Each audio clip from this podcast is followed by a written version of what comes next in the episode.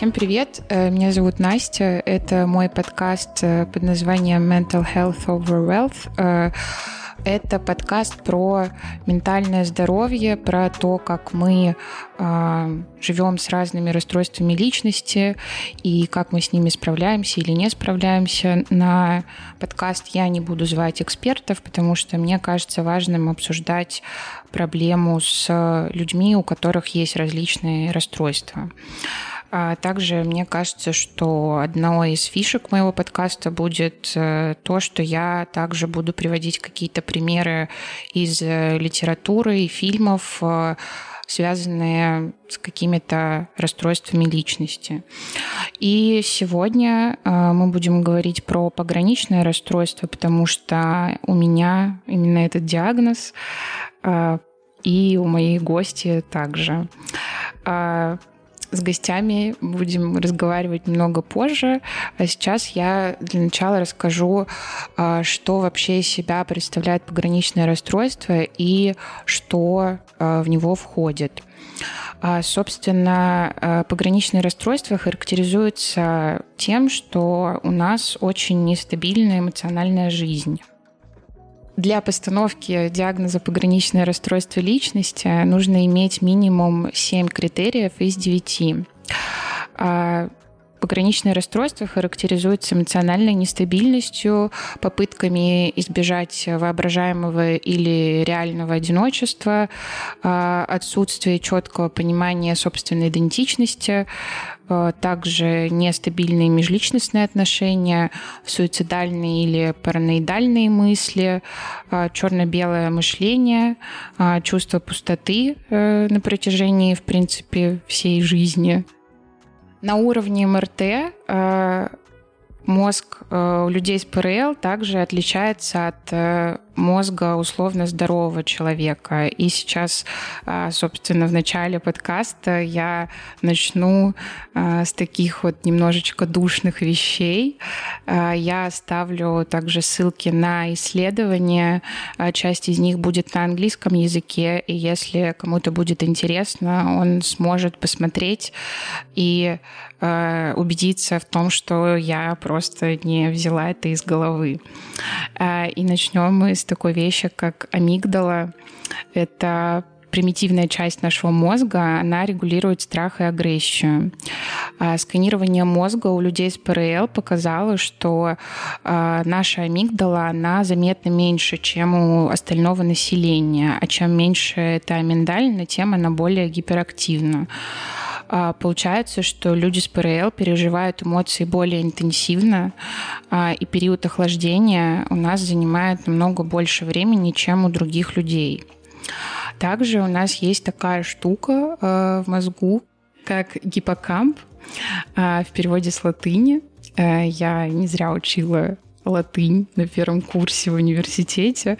А, в переводе с латыни это означает морской конек. И, в общем-то, гиппокамп, он представляет собой пару трубок в форме непосредственно морского конька, а, которые расположены в левом и правом полушарии мозга. А, эта часть нашего мозга связана с долговременной и кратковременной памятью, а также с эмоциональными реакциями. А, соответственно, это значит, что а, при каком-либо событии в окружающей среде информация передается через зрительную кору, а гиппокамп определяет правильный эмоциональный ответ. И у людей а, с ПРЛ гиппокамп находится в непрерывном возбужденном состоянии. Он постоянно неверно истолковывает угрозы и передает ошибочные сигналы обратно в амигдалу. И Собственно, поэтому очень часто люди с ПРЛ э, воспринимают окружающий мир у людей как угрозу, хотя на самом деле это может быть не так. А далее у нас есть такая интересная вещь, как э, гипоталамо-гипофизарно-надпочечниковая ось. А это комплекс из трех взаимосвязанных желез – гипоталамус, гипофиз и надпочечники. А в первую очередь эта система отвечает за выработку такого гормона, как кортизол. Я думаю, что все про него слышали. А кортизол – это химическое вещество, которое выделяется при стрессе. И исследования показывают, что у людей с ПРЛ завышен показатель кортизола в крови. А слишком большое его количество, оно влечет за собой повышенное состояние средств, э, стресса организма. И, э, собственно, психологические навыки адаптации, устойчивости, они постоянно у людей с ПРЛ работают на полную катушку, что ведет к перегрузке нервной системы и тела. То есть мы постоянно находимся в каком-то нереальном напряжении. И префронтальная кора — это вершина эволюции человека, потому что она отвечает за рациональность принятия решений и также подавляет нашу первичную природу. А у людей с ПРЛ префронтальная кора мозга, она э, работает не очень эффективно, и отсюда э, возникает как раз-таки сильная импульсивность, э, которая является одним из признаков э, диагноза пограничное расстройство. И, в общем-то, на этом с душными какими-то формулировками можно закончить. И сегодня у меня в гостях моя подруга Даша. Даша, привет. Всем привет. А, в общем, у Даши такой же диагноз, как у меня, пограничное расстройство личности. И мы сегодня будем обсуждать, как мы вообще с этим живем, как это влияет на нашу бытовую жизнь, а, как мы общаемся как две пограничницы. Я хочу спросить у тебя, как вообще проходило твое детство, как ты себя чувствовала на протяжении жизни, как себя чувствуешь сейчас, в общем, какой-то такой бриф э, твоего ощущения по жизни? Ну, в общем, э, с детства я себя чувствовала странно, как и все люди, мне кажется, чувствуют себя странно, так же, как и взрослые, и дети. И вообще и, все. И вообще все, да. Э, но вот это чувство неопределенности преследует меня лет с пяти и по сей день. Э, в целом я всегда была очень ранимая, капризная. А, ну, для детей все равно это нормально, и я понимаю, что а, это мой тип личности. У нас же как э, происходит? Э, у нас есть, допустим, истероидный тип личности угу. или там тоже пограничный тип личности. И это нормально, это никакое не расстройство. Но потом из-за каких-то факторов жизни оно может перетечь в расстройство. Так у меня и произошло в пять лет, э, ну, когда мне было пять лет, э, моя мама начала выпивать, скажем так, и в моей жизни появился отчим, какой-то левый мужичок. И это было максимально неприятно, и до сих пор я это вспоминаю с содроганием. И с этого момента все пошло как-то э, наиболее странно, скажем так, э, хотя я всегда была общительной, но при этом я всегда как будто бы какая-то волчица, одиночка. Ну да, есть вот это, наверное, чувство какой-то э, отдельности вообще от э, всего мира, потому что я вот помню, что у меня э, тоже всегда э, было вот это странное ощущение, что я ну, как мы с тобой любим говорить, как кобра в мире темном, то есть, что я вообще не понимаю, кто я, что я, и при том, что вот ты, например, сказала, что у тебя э, мама пила, и я, когда изучала вообще феномен э, пограничного расстройства, можно так сказать, э, я э, часто натыкалась на то, что это как бы как одна из причин э, того, почему, э, в общем-то, вот эти черты, они переходят в расстройство. У меня не было таких факторов, то есть у меня никто там не пил, меня никто не бил.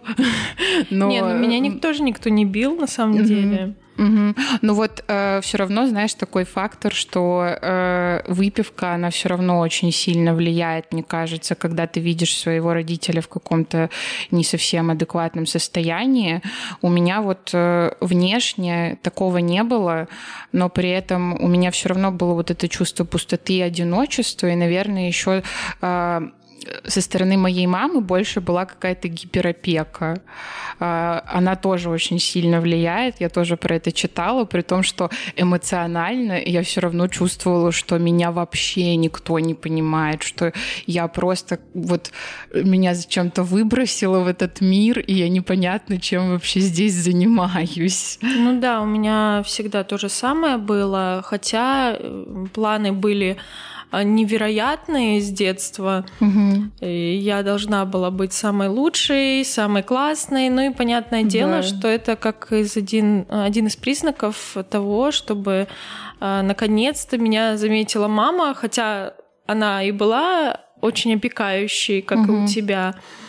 Но при этом в моменты запоев она как бы клала на меня болт, скажем uh так. uh И это и есть вот это состояние вечной неопределенности, и тебя бросает из одного в другое состояние, потому что твою маму бросает вот так угу. вот.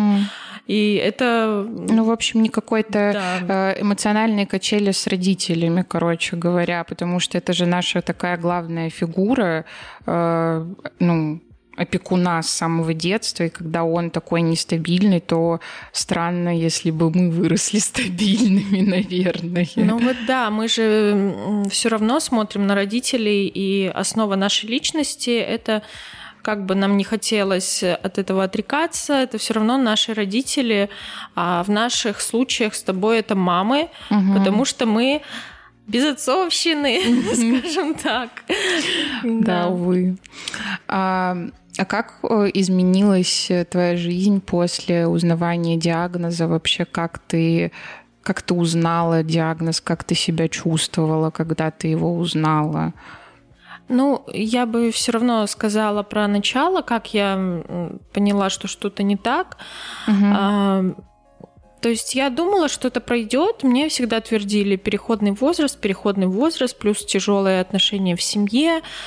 А, но я надеялась, что я справлюсь, все будет классно, и я наконец-то добьюсь всего, чего хотела, но при этом я постоянно, так же, как ты говорила, чувствовала невероятное одиночество, то, что меня никто не понимает, и при этом я постоянно хотела что-то доказать маме, и поэтому у меня начались эм, какие-то суицидальные моменты, в целом э, начались разные порезы, надеюсь, никого это не стригерит, но я к этому отношусь сейчас нормально, это часть моей жизни, и я перестала стесняться этого, это нормально. И также у меня была попытка суицида, я даже попала в больницу, э, и то есть я понимаю сейчас, что это отчасти и желание что-то показать, доказать, типа, мам, обрати внимание, но все равно это ненормально, можно и по-другому это показать. И в итоге, ну, я поняла, что да, действительно, ну, ну что-то не так. Мне 18, у меня, э, мне зашивает руку. Потом мне 19, э, я убиваюсь из-за каких-то мелочей, которые мне не кажутся мелочами. Вот. Э, и в итоге когда я начинаю встречаться с молодым человеком, уже у меня происходят серьезные отношения. У меня всегда были серьезные отношения, скажем так, ну, долгие угу. достаточно. Тоже одна из таких черт. Э, да, то, что, что ты постоянно в отношениях. Да. Тебе надо быть в отношениях. Да, невыносимо оставаться одной.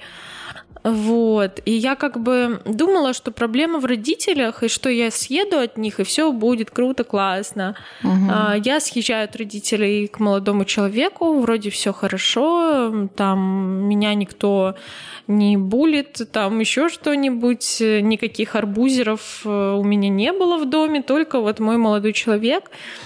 Но все равно все фигово. Вот это вот внутреннее напряжение, тревога, которая меня преследует вот с тех пяти лет, она продолжает меня преследовать. И все равно все становится как будто бы даже хуже и хуже и хуже. И в один из моментов, когда у меня уже, а, когда я выпускаюсь из института, а, я понимаю, что я впала в депрессию, то есть в настоящую депрессию. Я помню, как я любила всегда говорить, что типа мне грустно, я в депрессии. Угу. Это было совсем не то. И я поняла, что что-то не так. Вот. Плюс э, тогда был популярен ТикТок, нач- начали поднимать все вот эти вот э, проблемы, говорить о них. И тут я в каждом видео натыкаюсь ПРЛ, ПРЛ, ПРЛ, и просто как по мне все. Думаю, да что ж такое? Ну, ну понятно. Угу. И когда совсем я уже не могу вставать с кровати, не знаю, помыться, умыться, когда я ничего не хочу, или когда со мной рядом лежит любимый человек, э, а я понимаю, что я хочу умереть, я решаю все-таки пойти к специалисту. Сперва я пошла к неврологу, ну, uh-huh. мне надо было планово сходить к нему. Я описала свою ситуацию, он сказал, что ну давай-ка в дурку, ну точнее сходи к психиатру. И, Всем к психотерапевту. Да, и меня отправили э, в бесплатную ну, психиатрическую больницу.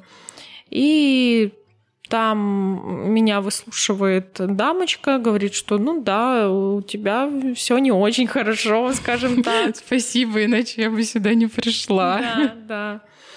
И в итоге меня направляют э, в психоневрологический диспансер, потому что э, я тогда уже понимала, что лучше, конечно, к платному псих психиатру, психотерапевту, но как-то денег на это не было, было страшно. В итоге я пошла в этот, в этот ПНД. Мне поставили пограничное расстройство под вопросом. И, конечно, тогда началось все самое веселое. У меня как-то Э, я стала чувствовать себя максимально странно. То есть это в момент ты чувствуешь и облегчение, то есть э, этому нашлась причина. Угу. То есть ты не просто какой-то непонятный, но при этом ты ходишь в такое место, где очень много людей. Вот. Я начала думать, что я совсем какая-то больная, угу. хожу в психушку, пью таблетки. Эм, и начинаю загоняться по этому поводу, э, чекать все больше информации, смотреть различные подкасты, э, видео в ТикТоке, статьи. Молодой человек тоже начинает об этом узнавать. Обстановка накаляется, он думает, что э, вообще какой ужас, эм, читает про то, что многие ну, люди, которые живут с теми, у кого пограничное расстройство, они не выдерживают и вообще кончают жизнь самоубийством. И эта атмосфера... Ну, это страшно действительно такое прочитать. Да. да, и эта атмосфера максимально угнетающая. Мы даже поехали, я помню, в отпуск, а я не могла расслабиться. Зачем-то начала пить алкоголь, хотя угу. при пограничном расстройстве не надо Лучше этого не делать. пить. Да. И в итоге как-то вот меня мотает из стороны в сторону, но в этот момент у меня как раз-таки появляются мои любимые друзья, это Настя, Медина, и меня очень сильно поддерживают, и также мой Настя, молодой... это я, если что. Да, да.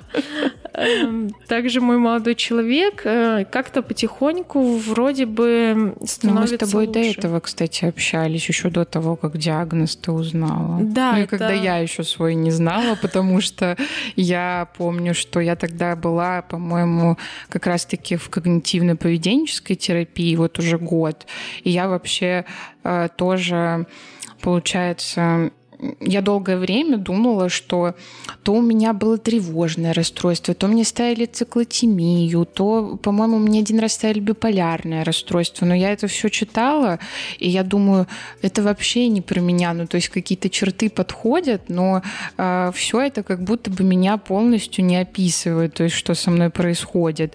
И я помню, что когда м- я еще вышла вот после э, этих ужасных долгих отношений, в которых я была три года, и мы с тобой, по-моему, как раз-таки тогда начали общаться. Да, да. А, и А, я потом сразу же залетела в другие отношения. Классика. А, да, классика для пограничника.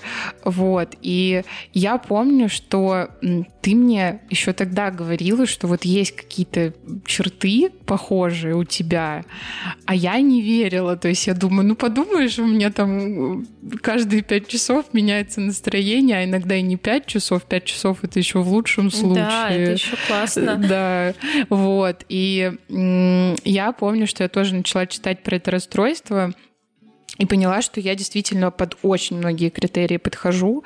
И я тогда э, была на занятии вот как раз-таки с психологом, и я ей говорю, вот так-то и так-то, я думаю, что у меня пограничное расстройство. Она меня спрашивает, с чего ты это взяла?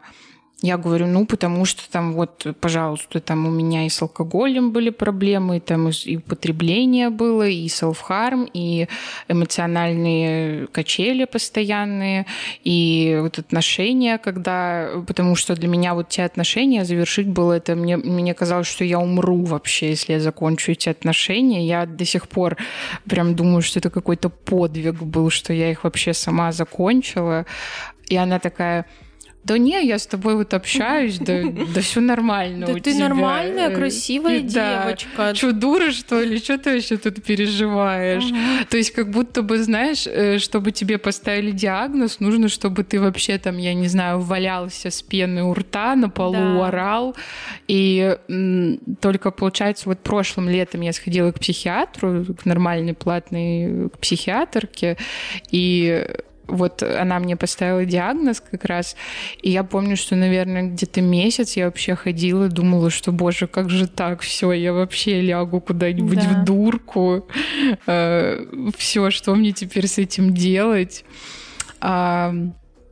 Но потом действительно стало легче, потому что э, когда ты понимаешь, что у тебя не просто там противный характер, как тебе это всю жизнь uh-huh. говорят, а ну, то есть есть какое-то объяснение, и что можно с этим работать, можно с этим жить, можно из этого плюсы какие-то даже извлекать, становится легче, действительно.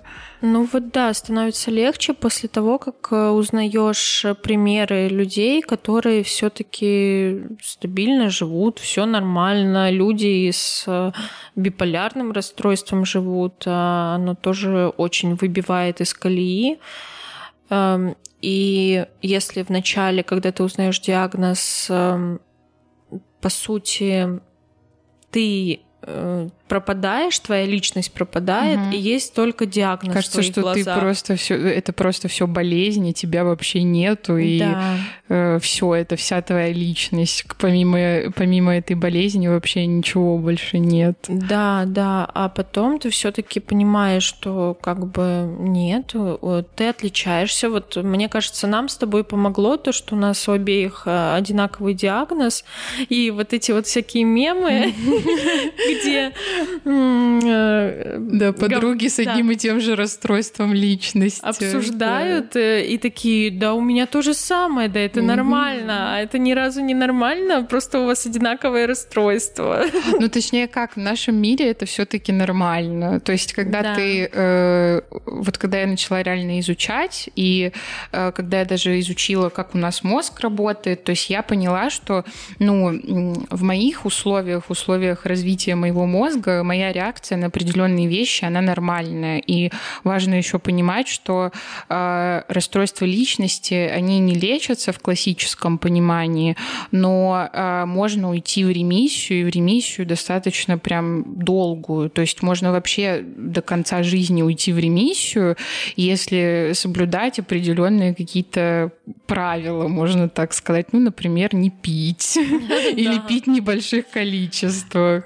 Или не встречаться с козлами. Да, это, это тоже очень важно для пограничников. Кстати, вот э, э, про отношения. Получается, что э, мы с тобой, э, ты в отношениях, и ты практически постоянно, наверное, была в отношениях, да. а у меня э, противоположная ситуация. Я скорее была всю жизнь как кобра в мире темном. Одна. А, ну, то есть нет, у меня есть уже опыт отношений, и вот у меня были очень долгие серьезные отношения, но вот, допустим, последние два года я, я в одиночестве. И как-то, наверное, про твой опыт тоже хочется услышать, что как тебе вообще в отношениях. Ну, прежде всего, мне еще хочется сказать о том, что мы с тобой вообще э, очень похожи и одновременно максимально разные. Mm-hmm. Это, это просто ну, удивительно. То есть мы обсуждали какие-то моменты, такие, да, да, у меня то же самое, да. Но при этом э, мы полярно разные, и вот как раз-таки клево, что мы можем поделиться разными опытами, потому что э, у нас у всех все равно есть какое-то представление в начале о каком-либо расстройстве конкретное, mm-hmm. то есть э, как по списку у тебя это, это, это, и ты обязательно такой, никакой больше. Но на самом деле нет, вариаций может быть множество. А Настя очень импульсивная, я же достаточно спокойная.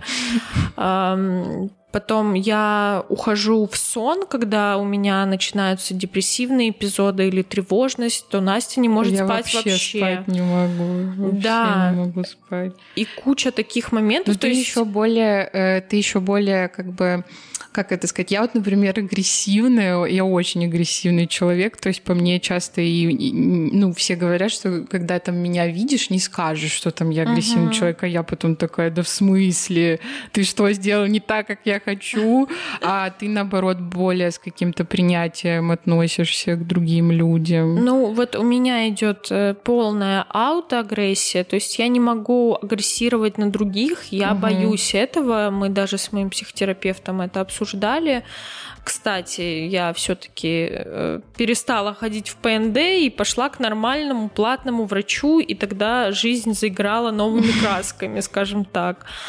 Э, вот. И если в твоем случае у тебя идет агрессия, наверное, и на людей, и на себя, то у меня все-таки только на себя. Uh-huh. То есть э, я ненавижу скандалы, я ненавижу угу. разборки. Для меня я это тоже не ад. очень люблю, но просто в моменте, ну, пока вот у меня не было тренировки навыков с диалективно-поведенческой терапии, я просто даже не успевала отреагировать как-то по-другому. У меня э, сразу же сигнал какой-то в мозг поступает, да. я воспринимаю это как угрозу, и, естественно, у меня первая реакция это, что надо напасть в ответ на человека. Хотя, может быть, это опять же вот э, э, такой факт, который я упоминала в начале, что, может быть, это сигнал, просто мозг вообще неправильно это воспринял, и это вообще никакая не угроза, а что-то совершенно другое. Так все наши проблемы психологические, они все идут от этого, насколько я знаю. Я тоже изучала этот вопрос.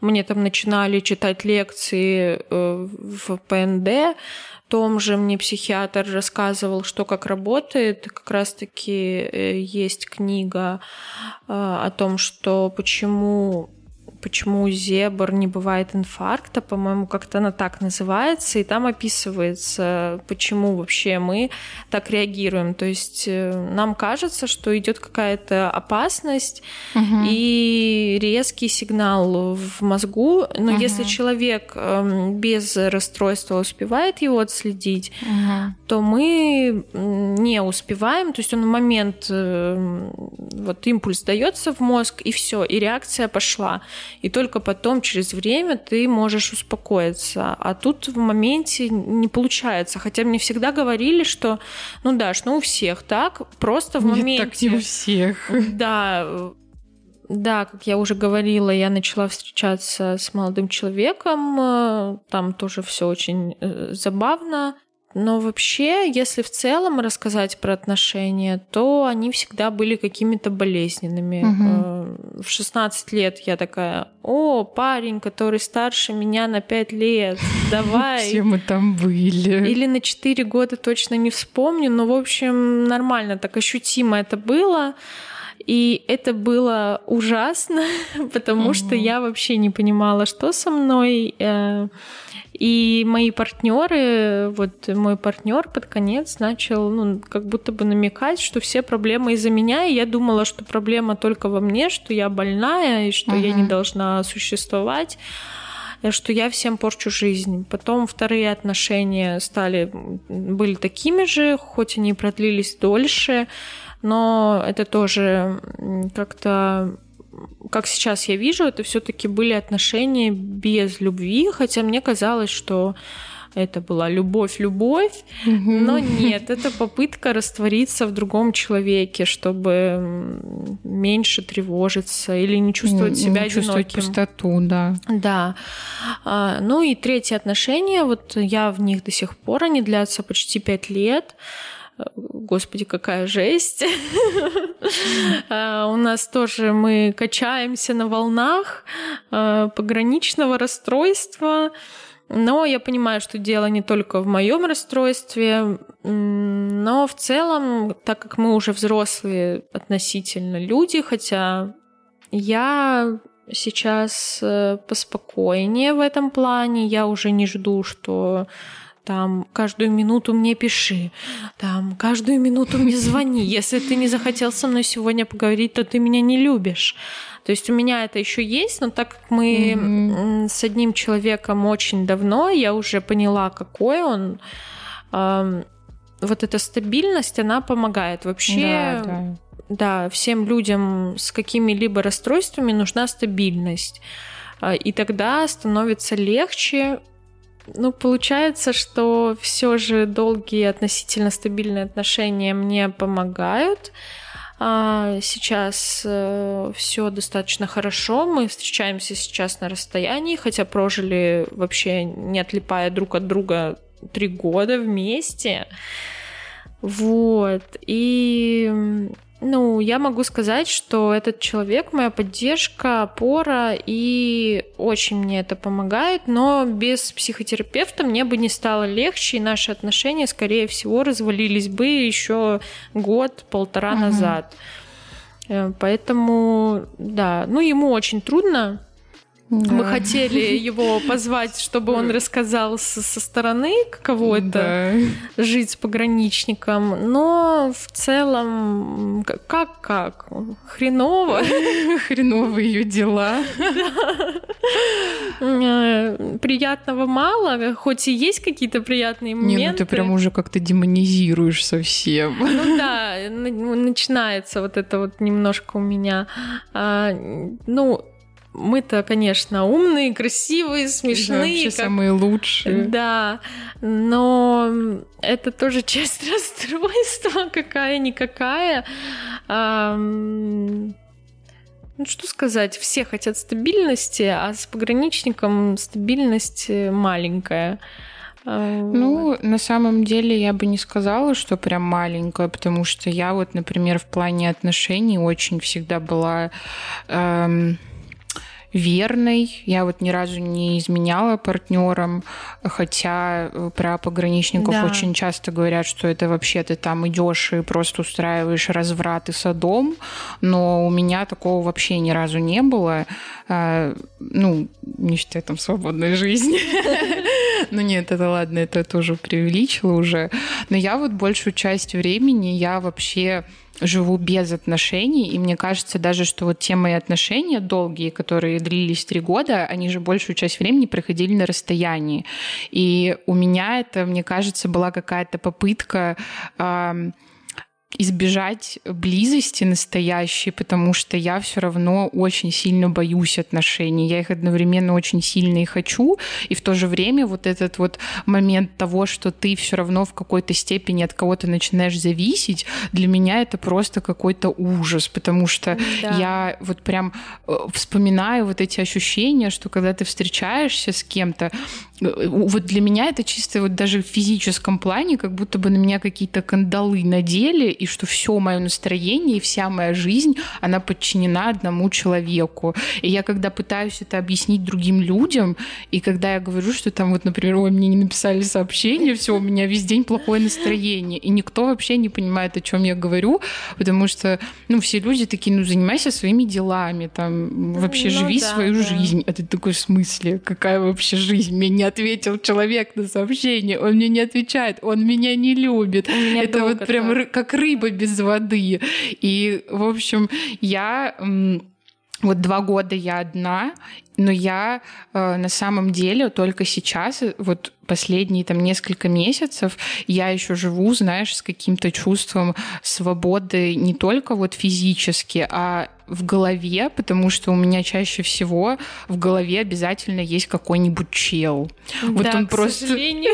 он просто постоянно там находится, и э, чаще всего это кто-нибудь, с кем я уже там рас, э, распрощалась, э, у нас разорвались отношения или просто прекратилось общение, и я еще год хожу и такая вот, я его люблю, хотя я его не люблю, и я это понимаю. И я понимаю, что мне уже вообще не нужны с ним отношения, мне не нужно с ним общение, он мне вообще нафиг не сдался, но у меня все равно в голове постоянно вот эта заезженная пластинка, и туда уходит вся энергия, которой у меня очень много, но я ее трачу, вот знаешь, на какой-то вот бесполезное вот это вот, а с кем он сегодня гулял? Я вот потом сижу и думаю, а зачем мне информация, с кем он сегодня гулял? Ой, как понимаю, у меня тоже такое всегда было, и на самом деле действительно очень тратится энергия в отношениях. Вот у меня тоже если раньше я э, была очень творческой личностью, скажем так, эм, я всегда любила рисовать. Ну, я, в общем-то, дизайнер одежды.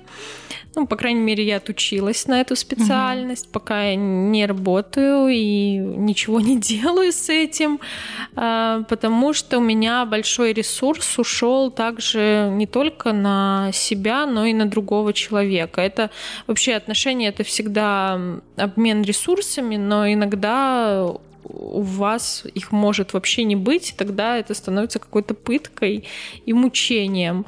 И только сейчас, спустя действительно почти пять лет, на расстоянии я чувствую себя более-менее живой, угу. свободной в плане того, что я не зациклена на человеке. Угу. Ну, в общем, полноценной личностью. Да, я становлюсь личностью, потому что, как мне говорила моя психотерапевт, не знаю, кого-нибудь это триггернет, конечно, но когда я рассказывала про отношения, как только мы перестали говорить про маму, мы начали говорить про отношения, угу. потому что, ну, а больше ничего в моей жизни и не происходило. И что вообще как бы нас не э, нет нас, то есть вот я всегда говорила мы, там должны мы. Есть вот э, мой молодой человек, который сформирован относительно как личность, хотя бы там процентов на 60-70. И есть я, э, это какое-то облачко, или, как она меня назвала, рюкзачок, потому что я полностью утонула в этом, угу. и я не успела сформироваться как личность. И поэтому и все проблемы отсюда, именно угу. в отношениях. И вот сейчас на расстоянии есть возможность э, сепарироваться как от родителей, так от него и понять вообще, чего я хочу, угу. кто я, кто как я, говорится. Да. да. Да, у меня тоже вот не так давно это стало происходить, потому что я вот и всех этих челов и выгнала из своей головы.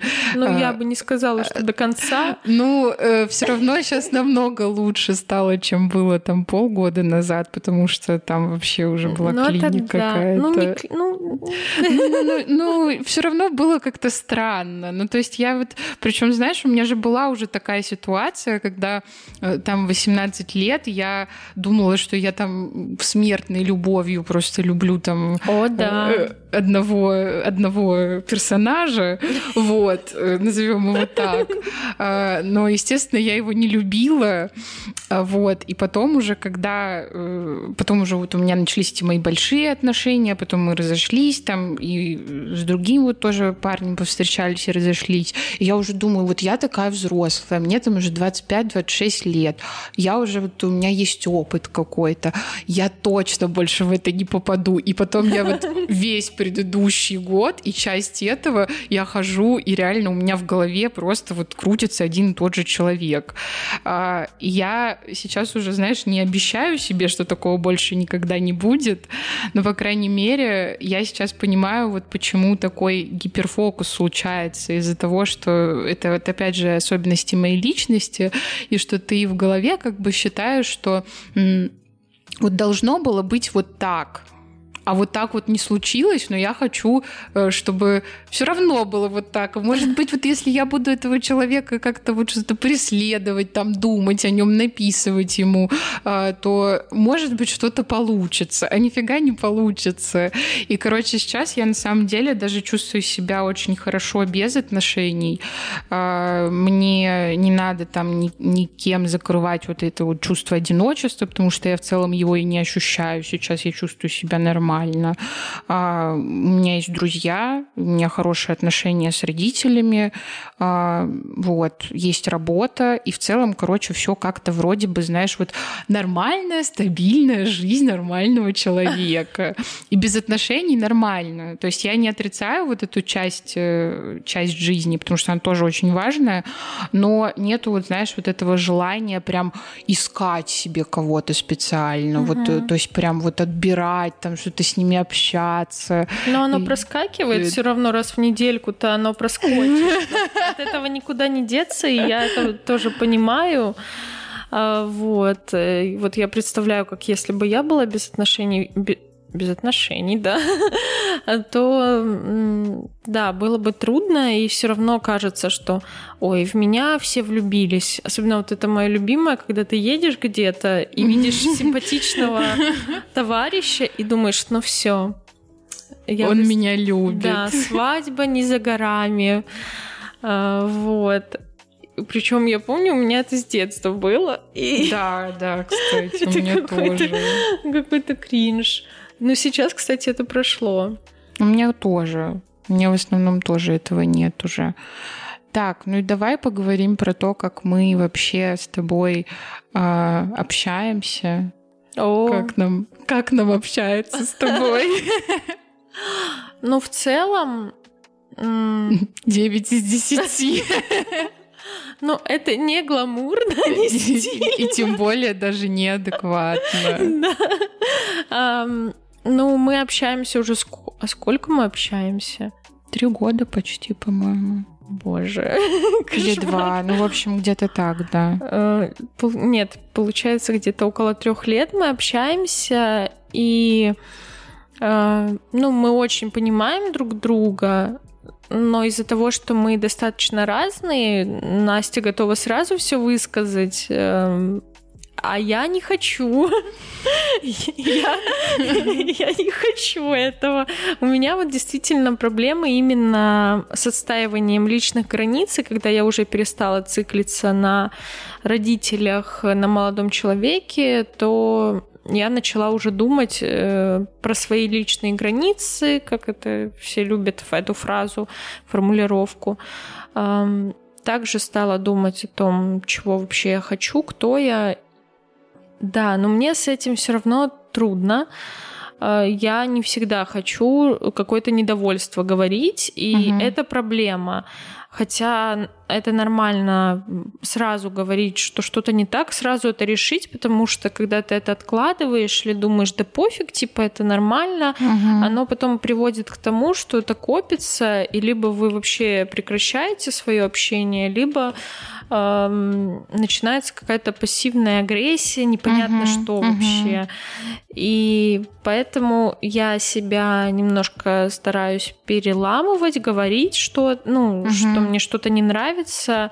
И я благодарна тебе, что мы все-таки это обсуждаем нормально, и все равно в каких-то моментах приходится друг под друга подстраиваться. Ну да, да. Потому что э, я всегда представляю, что это какая-то начинается чуть ли не битва титанов каких-то, я не знаю.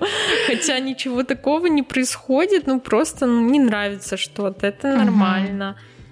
Ну да, это каждый раз просто э, мне сложно тоже ссориться с людьми, потому что для кого-то это просто конфликт, а для меня это вообще какой-то конец света да, уже, да. что кажется, что вот вы друг друга не поняли, и сейчас человек этот скажет, да ты вообще дура, да я тебя терпеть не могу, и дружить я с тобой не хочу.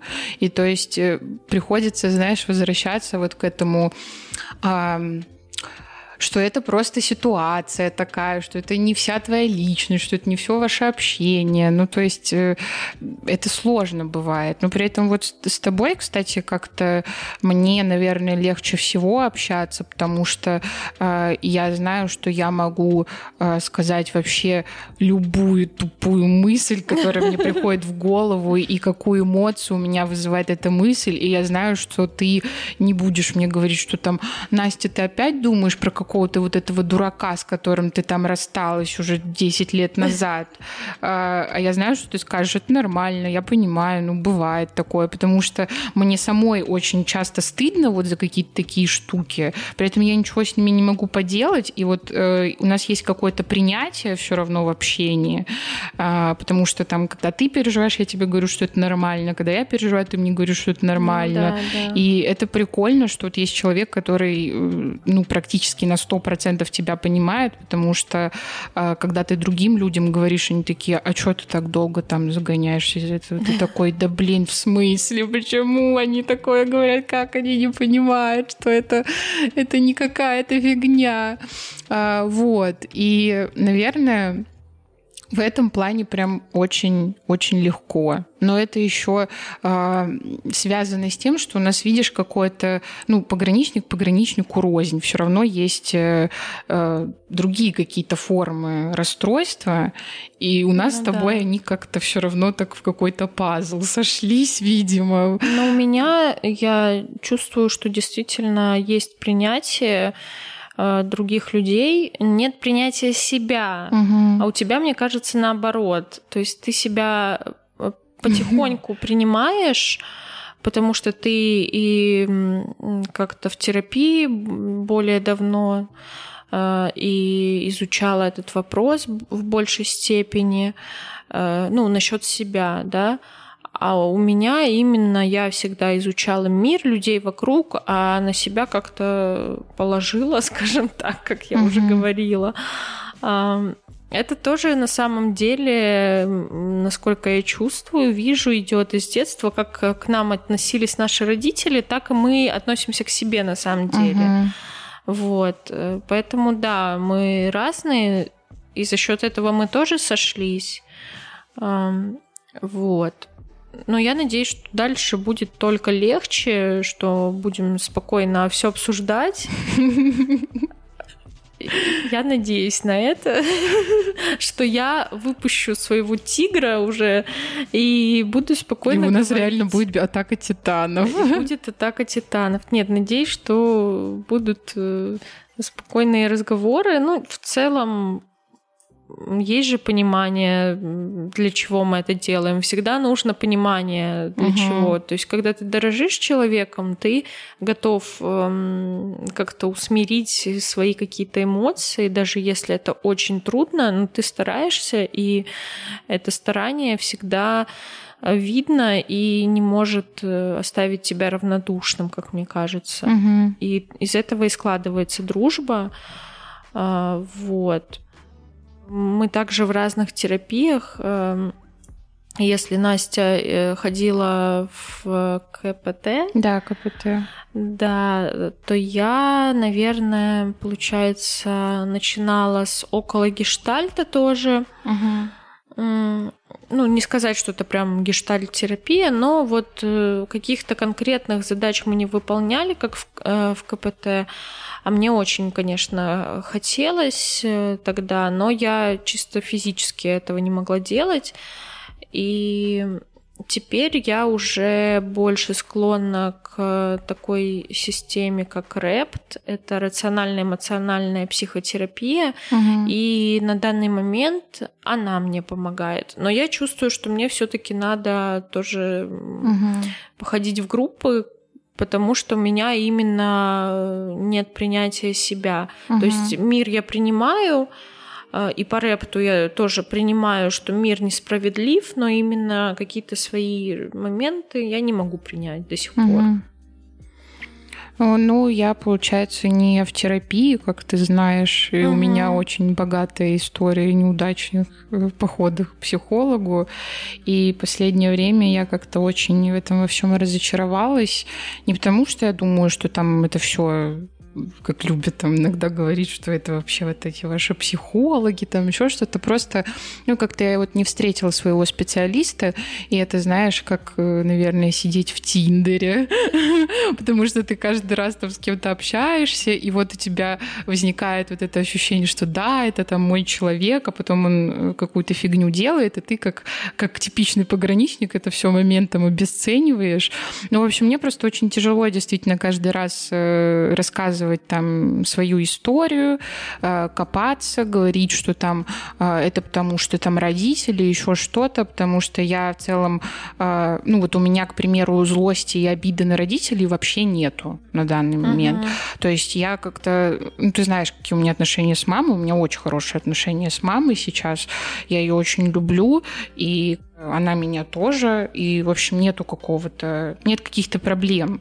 Вот. А, и на данный момент я вот много изучала вопрос э, с диалективной поведенческой терапии. Это терапия, которую разработала Марша Линихан, а, у которой было 17 попыток самоубийства, ну, и у нее э, пограничное тоже расстройство, хотя и сначала ставили шизофрению. Вообще же в целом как бы а, в МКБ, по-моему, российском нет этого диагноза, то есть э, пограничное расстройство.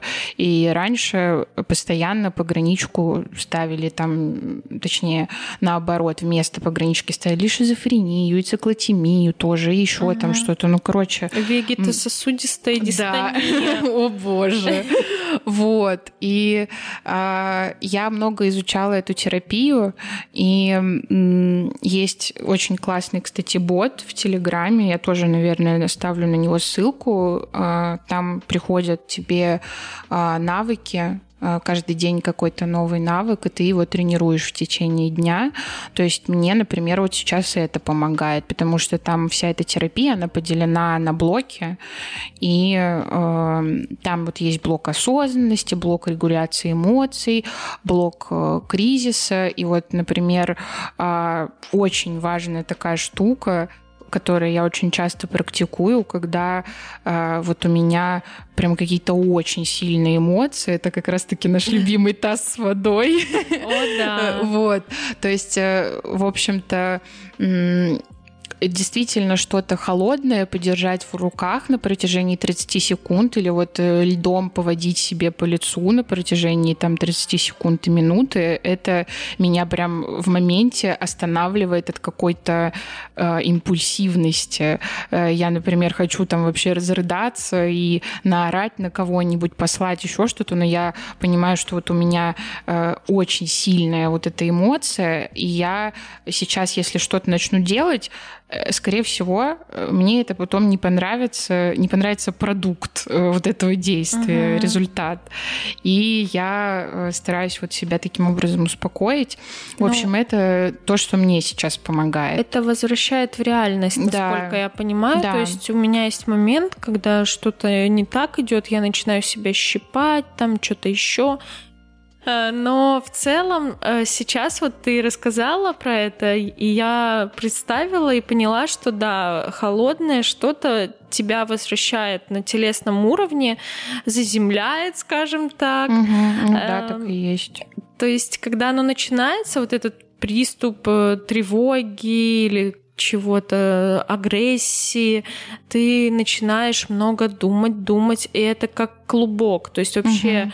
вот этот момент, вот всегда меня просили описать, я описывала очень много кому это, пыталась донести, каково это, и это действительно клубок из мыслей, который запутывается в один огромный шар, который в котором говорится, что я не должна существовать. Угу независимо да. от того, любишь ты себя, не любишь ты себя, э, то есть у тебя аутоагрессия или на людей агрессия, все равно почему-то в конечном итоге приходишь к этому выводу. Насколько угу. я знаю, у тебя то же самое. Да, да. И в целом, видимо, у всех пограничников это что-то похожее.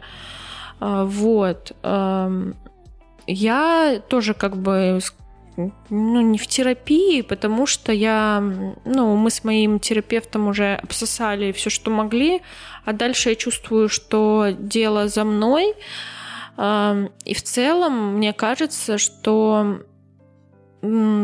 нужно какое-то принятие того, что Э, да, действительно, у меня есть проблемы, но ты не должен, э, вообще должен, это такое слово, угу. ну, не стоит себя загонять в какие-то рамки, что вот э, если раньше мы такие, ой, я не пойду ни за что к врачу, то сейчас у нас как будто бы у нашего поколения наоборот такое, что ты, ты обязательно должен да, ходить. Да психотерапевту, да, ну, чтобы любое тоже. вообще что-то, любое, что отклоняется от условной какой-то нормы, что тебе все обязательно вот просто нужно вот кровь из носу идти к врачу. Да, ну вот э, если вот мы принимаем препараты, то да, мы ходим э, к психиатру, ты ходишь раз в месяц, насколько я знаю, я ну, сейчас нет уже, у меня все хорошо. Ну, в смысле, что э, я же была в депрессии вот долгое время. Это мой как сопутствующий диагноз. И вот у меня весны... тоже субдепрессия. Вот. И с весны уже у меня такая хорошая ремиссия. И, наверное, уже тоже мне нужно будет только осенью сходить и уже думать про как раз-таки снижение дозировки препаратов, которые я сейчас пью, потому что пока что, слава богу, все нормально. Да ладно, все нормально. Да ладно, все нормально, да. Ну, в целом, да, вот это принятие себя и того, что ты можешь в моменте не хотеть идти к психотерапевту, к психологу, к психиатру э, и отпустить Это не панацея, немножко. короче, от да, всего. Это, конечно, очень улучшает качество жизни, как я э, считаю, и вот э, я постоянно говорю молодому человеку, давай тоже иди, потому что проблема не только во мне. То есть угу. мы к этому пришли, мы поняли, что ну, как бы у всех есть какие-то э, беды с башкой, и это нормально, скажем так.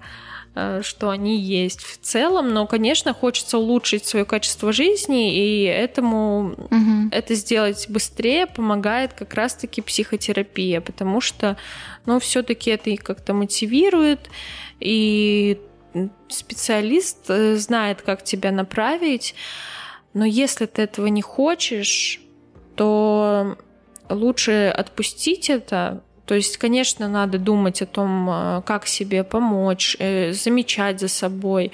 Э, и вот у нас с тобой, получается, ты походила на терапию, я походила на терапию. Все походили. Все походили на терапию, да. А, и сейчас мы немножко от этого отстранились, отдыхаем и пытаемся сами себе помочь. Жесть, поддержка. А, как пели великие, наш Егорушка Летов, помоги себе себе сам. Mm-hmm. Вот. Поэтому, э, конечно, если у вас есть какие-то подозрения, надо идти к специалисту. Это поможет э, э, вам сориентироваться, действительно ли у вас то, о чем вы думаете, или же нет. И дальше будет легче даже самому как-то идти по этому пути. То, то есть это не значит, что всю свою жизнь мы должны быть в терапии. Конечно, это э, считается желательным, но нет, в целом можно стабильно жить э, как мы живем. Вот я была там неделю назад, по-моему, у моего э, психотерапевта, и она сказала мне, что типа можешь спокойно раз в месяц или раз в два месяца ко мне приходить, просто понаблюдаем, как там лекарства на тебя действуют, э, и все. Вот. Угу. Поэтому в общем, всем, кто, кому поставили диагноз или кто переживает, что у него какие-то проблемы, э, жить можно. В целом, э, в какой-то момент даже ты не думаешь о том, что ты не должен существовать. И ты просто начинаешь жить и принимать э, вообще все в целом, что типа и жизнь несправедлива, и люди, к сожалению, не будут делать, как мы хотим, и при этом э, Э, мы тоже не можем быть идеальными, как у нас в голове, и э, мама не будет нас любить 24 на 7. Вот.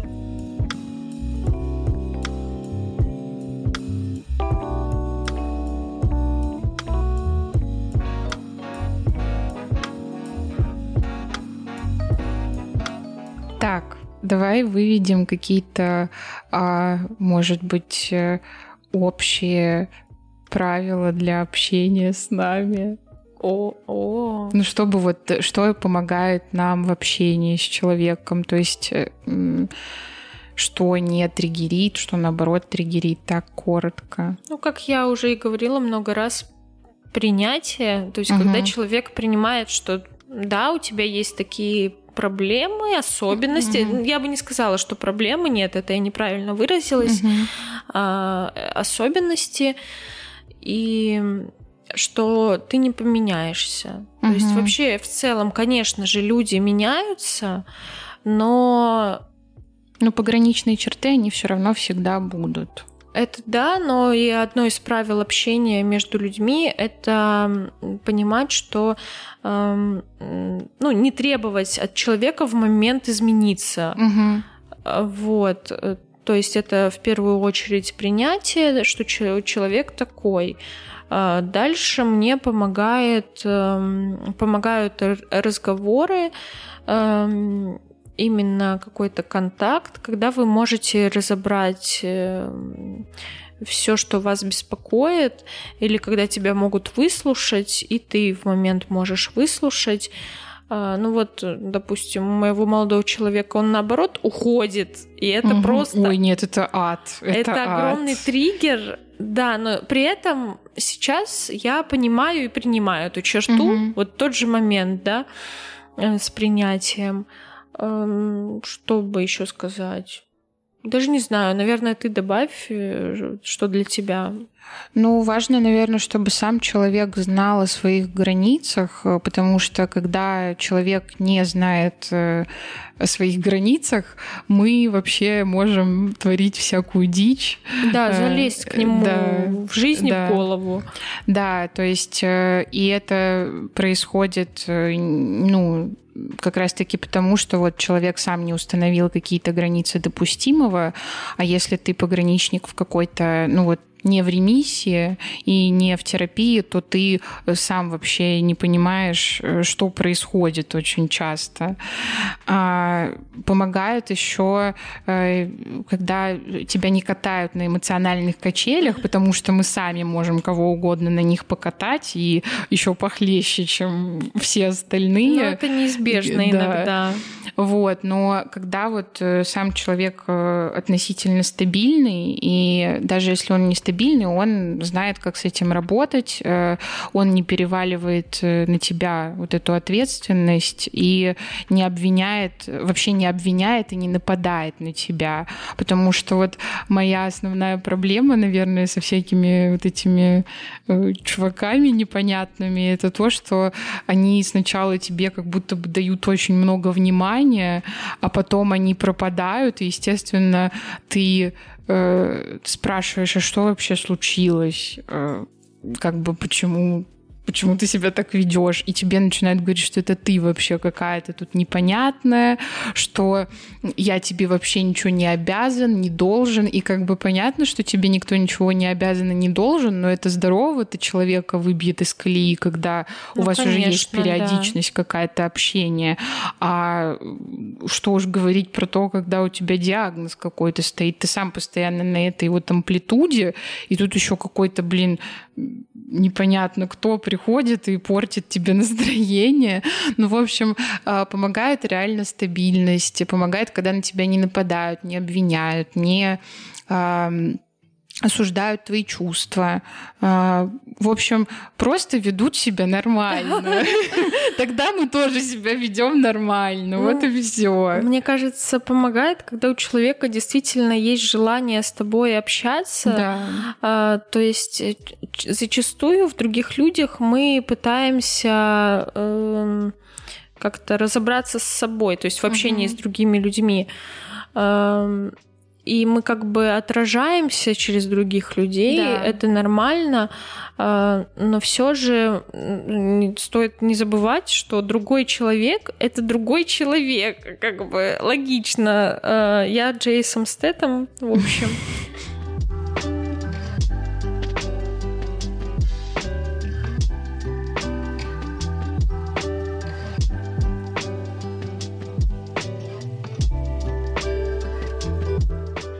Так, ну и получается, что остались э, примеры в медиа. У меня, наверное, самый такой классический, э, ну не классический, но в общем есть сериал американский, называется "Ю". Э, там такая история про э, мужчину, его зовут Джо, и там вот получается четыре сезона, и в каждом сезоне он зациклен на какой-то девушке определенной. И вот там, э, мне кажется, что очень так прослеживается, э, прослеживаются черты пограничного расстройства, потому что э, он есть вот у нас, короче, такая вот тема, которая называется favorite person, когда ты вот все свое внимание сосредотачиваешь на одном человеке. И он вот цепляется за какую-то девушку, он узнает о ней вообще все, он просто сливается вообще полностью с ее жизнью, и у него это даже близко, наверное, к психопатологии. Начинается тут анализ, домашний психиатр. А, в общем, а, ну почему я так думаю? Потому что а, он буквально убивает э, людей, которые обижают его э, вот favorite person. То есть он прямо, а, когда что-то нехорошее делает вот человеку, которого он думает, что он любит, а, он просто идет и устраняет эту проблему. Это мы, если бы у нас не было каких-то этических норм да, в голове. Да, то есть там действительно такая прям а, клиническая история. Еще очень такой пример хороший, наверное, э, из «Бесов» Достоевского. Там получается... А, там получается э, Кириллов, он такой очень как это сказать, очень э, полярный человек, даже по, вот по описанию, если там кто-то читал или читает, то можно, в принципе, проследить, что очень полярное описание у Достоевского, и у него даже есть тоже классическая favorite person, э, это Ставрогин, то есть для него это просто какая-то э, ролевая модель, и он, по-моему, э, кончает жизнь самоубийством, и не по каким-то вот бытовым вопросам, а скорее по философским соображениям. Ну, классика да. русских писателей да. и людей в целом. Да, они там все пограничники. Да. И, кстати, вот э, э, Настасья Филипповна тоже из «Идиота», э, тоже такая очень взбаломышная, все время у нее там какая-то драма происходит, и тоже в общем, я когда читала, уже свежим таким более взглядом поняла, что очень, э, очень похоже на описание пограничного пациента. Мне на самом деле очень нравится, что ты приводишь не какие-то классические примеры, потому что сколько бы видео я не смотрела по поводу э, погранички, все приводят одно и то же. Я вообще бы не подумала. А это что, например, я, а, я не знаю даже просто. Боже, где э, фильм, где Анджелина Джоли снималась? Э, Прерванная жизнь. По-моему, да. Вот а. это вообще самый частый пример. Угу по классике там какие-нибудь скинс, еще что-то а, такое. Ну, понятно. Вот. А тут э, русская литература, как бы ничего себе. Я вообще в шоке. Очень прикольно, на самом деле. А, а я могу просто посоветовать, ну, даже не посоветовать, а сказать о том, что мне помогло все же, какой бы мой э, психиатр э, из ПНД не был странный, потому что в один момент он мне сказал, да ты не переживай, все хорошо будет. Жесть, поддержка. Он посоветовал мне книгу «Почему у зебр не бывает инфаркта. Психология стресса». Как я уже упоминала выше, автор Э, Роберт Сапольский. У него также интересное э, видео про депрессию есть на Ютубе. Э, в целом какие-то моменты мне хочется оспорить, но как какая-то база, это база, это база, с чего стоит начать, это неплохо. И также тему, кто встречался ну, встречается, или у кого-то такая же проблема в семье с родителями, Э, которые выпивают. Это книга «Взрослые дети алкоголиков. Семья, работа, отношения» автора надеюсь, я скажу правильно, Дженнет Войтиц. Наверное, мы укажем название. Да, я потом оставлю там все названия, ссылки. Да, это очень классная книга, потому что я скринила каждую страницу. Это какой-то кошмар был, потому что мне вся память была забита. А, но, к слову, я не дочитала. Мне кажется, если я дочитаю, то вообще станет полегче. А, вот. И мне кажется, вот мы сейчас поговорили, мне кажется, нам придется делать все равно вторую часть, если это зайдет, потому что еще столько всего можно обсудить. Ну, возможно, да. Про пограничное, наверное, там можно бесконечно обсуждать, но надо посмотреть, надо подумать на эту тему, да. Так что ставим сердечки. Да, ставим сердечки. А, Пишем, подписываемся на мой канал. А, и да, я думаю, что... Ставим колокольчики. Ну, колокольчиков не надо ставить, потому что мы не на Ютубе. В общем, да, я думаю, что мы закончили. Ну да, наверное, стоит сказать, что все равно мы не какие-то профессионалы. А, да, ну, э, да, мы только говорили про свой какой-то опыт, э, то есть это не панацея, мы не врачи, э, и это просто жизнь обычных людей с расстройством личности. Да, но мне кажется, что э, подкаст получился достаточно оптимистичным, потому что я, когда только узнала о своем диагнозе, я посмотрела у «Справиться проще» про пограничку. Угу и меня загнало еще сильнее на самом деле, как будто бы все ужасно и все плохо. В какие-то моменты кажется, что так, но какая-то ремиссия, она наступает. Да, да. Действительно. И э, что-то вам точно да поможет, по-любому. Эм, это как мне раньше говорили об этом, я никогда не верила. Сейчас э, могу сказать, что действительно может стать полегче. Э, главное — это саморефлексия, ну, без перебора, пожалуйста. Эм, и все-таки вот сколько раз можно счетчик поставить, сколько раз я говорила принятие, но принятие того, что вот это так, и все. Типа с этим ничего не сделать, как бы вы ни хотели.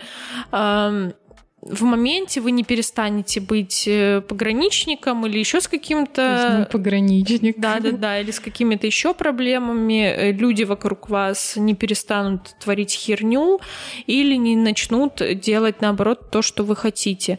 Поэтому мне кажется, что у нас вышел хороший подкаст. Мне очень приятно, что ты меня позвала. Это прям... Мне приятно, что ты пришла. Да, вот. Мы наконец-то собрались. О боже, сколько мы планировали? Полгода? Да, да долго я это все планировала. Ну, в общем, да, я думаю, что на такой оптимистичной ноте мы можем закончить. Спасибо, что послушали, если послушали. Да, надеемся, что вам было интересно и эм, все-таки хочется сказать, все будет хорошо. Да, все будет хорошо. Ла-ла-ла-ла-ла. Все будет хорошо.